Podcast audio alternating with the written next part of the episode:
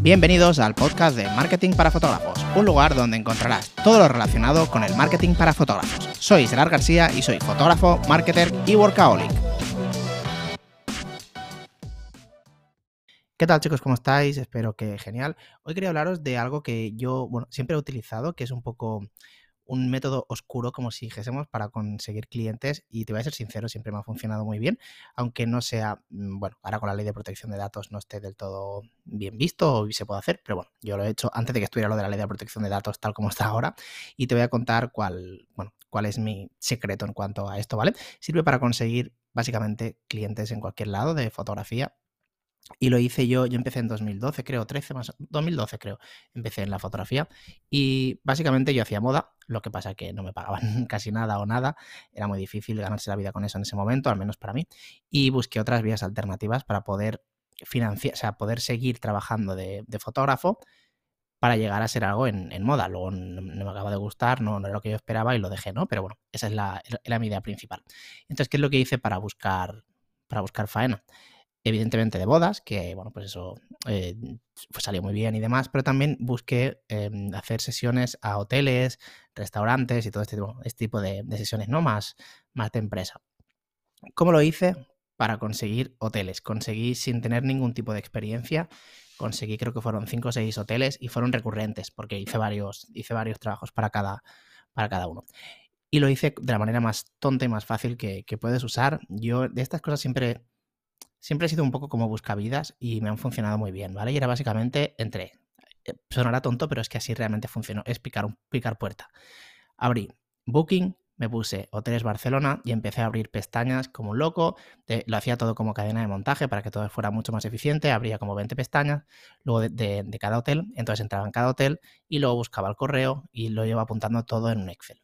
Cuando ya tenía un montón, una locura de hoteles, lo que hice fue primero un testeo me, creé un mail con una oferta, con un gancho, con algo llamativo para, para poder ofrecer y pues que, que, funcionara, ¿no? Que me contestaran por lo menos. Entonces hice primero una criba para no gastar todas las balas en un correo que a lo mejor no funcionaba. Entonces lo que hice fue probar con unos cuantos y como vi que me contestaron, eh, creo que cerré el primero en, la primera criba, pues ya seguí, ¿no? Le, hice algún matiz, pero ya seguí y de ahí pues conseguí trabajo con, con varios hoteles realmente, ¿vale? Entonces esto parece una tontería, pero es que realmente funciona. Eh, te voy a poner otro ejemplo también de un compañero, un compañero mío, un amigo mío, que lo que ha hecho es lo mismo con el tema de la restauración, ¿vale? Ha ido picando puerta por puerta por Instagram a restaurantes ofreciendo servicios con un precio pues, pues competitivo, ¿no? Ya que realmente esto no, no es no es como, por ejemplo, si llevas toda la vida dedicándote a hacer fotografía familiar o de, o de bodas, que bueno, pues eh, e, es diferente, ¿vale? Si eres un, en este caso te estás buscando la vida y no tienes material para hacer y es como que quieres abrir una vía de negocio nueva para tener algo extra, ¿vale? Esto no, realmente yo para mí no lo hacía para tenerlo fijo, ¿no? Ni quería ganarme la vida con eso, sino era simplemente un extra, pues lo puedes hacer, pues evidentemente de una forma más económica, ya que los trabajadores profesionales específicos de ello tendrán otra calidad y ofrecerán otro servicio. Yo siempre he sido de los que eh, a mí no me importa que un fotógrafo de bodas empiece eh, tire los precios y no esté dado de alta. Yo lo siento por quien se ofenda con eso, pero yo no, no lo veo mal. Yo también lo hice.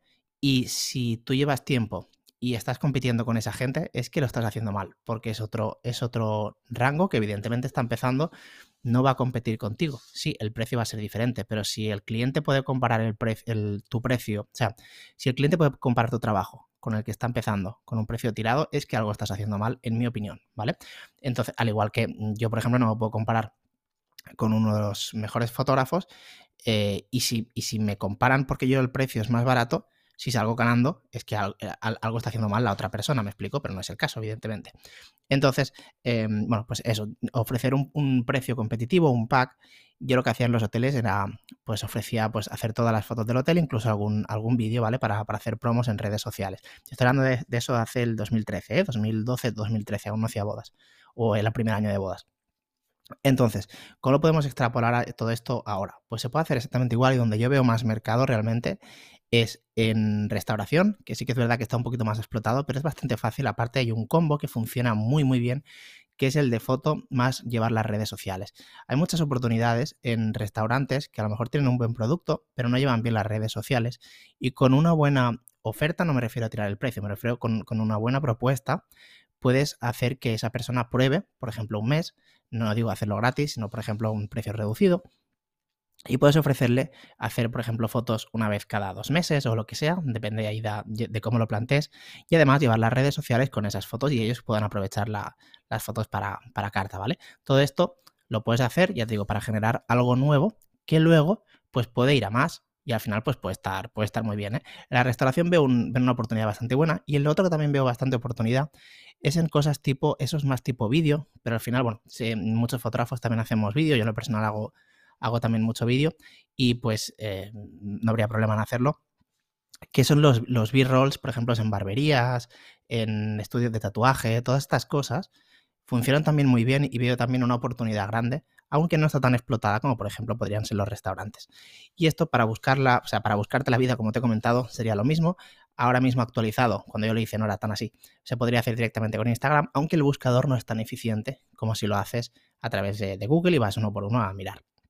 ¿Vale? Entonces, eh, te voy a dar otro tip. Yo cuando abrí la agencia, pues también busqué cliente de esta forma y me fue increíblemente bien. De hecho, saqué el 70% de los clientes de esta forma, ¿vale? O sea, hice de una empresa que estaba empezando, que no tenía casi ningún cliente, venían de Patreon y de Instagram, pues conseguí clientes de esta forma.